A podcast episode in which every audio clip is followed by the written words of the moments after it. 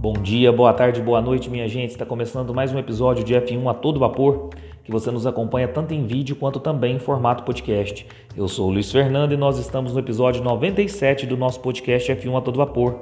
E hoje nós vamos falar dos circuitos mais rápidos do calendário de 2022 da Fórmula 1. Então vai lá, coloca uma água para ferver, passa aquele cafezinho e vamos falar de Fórmula 1. Primeiramente, nós estamos na, nas férias de verão da Fórmula 1. Então nós vamos voltar apenas aí ao final do mês de agosto no, no GP da Bélgica, no circuito de Spa-Francorchamps. Para a gente não ficar sem conteúdo e estar tá sempre comentando sobre Fórmula 1, vou fazer agora uma sequência de vídeos, vocês vão acompanhar aí também, tanto no YouTube quanto também em formato podcast, sobre curiosidades estatísticas da Fórmula 1. vou fazer uma sequência de vídeo e estar tá postando para vocês, para a gente sempre estar tá tendo o que falar de Fórmula 1. É, guardando algumas informações aí, serve para pesquisa, para dados, para estatísticas, para avaliar, até a gente voltar com conteúdo normal aí de análise pré e pós GP, tá bom?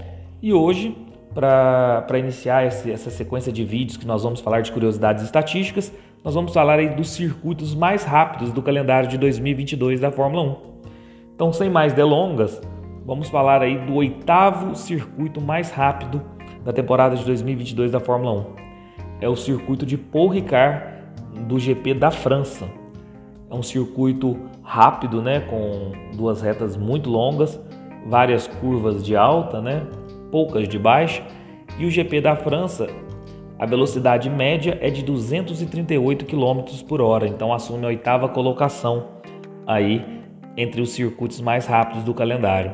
Sétimo lugar, sétimo lugar nós temos três circuitos empatados circuito de Albert Park, ou seja, o GP da Austrália, o circuito de Suzuka, GP do Japão, e o circuito do Red Bull Ring, no GP da Áustria.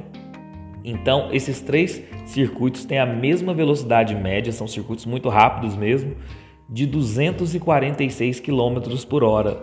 Então, o sétimo lugar aí vão ficar esses três circuitos empatados: o Albert Park, Suzuka e a, o Red Bull Ring. É, e aí nós pulamos já para o quarto lugar, né? O quarto lugar é o, o circuito que nós vamos ter o prazer de acompanhar após as férias de verão da Fórmula 1, que é o circuito de Spa-Francorchamps, no GP da Bélgica.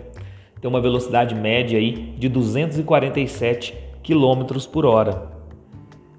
Em terceiro lugar, o circuito de Silverstone, com o GP da Grã-Bretanha, marcado com as suas curvas de alta, um circuito, é, o, a, o, circuito um dos mais lendários da história da Fórmula 1, foi palco da primeira corrida da Fórmula 1 e a Inglaterra a gente sabe que é o berço do automobilismo. Então, o circuito de Silverstone tem uma média de 251 km por hora, então como o terceiro circuito mais rápido do calendário de 2022 da Fórmula 1.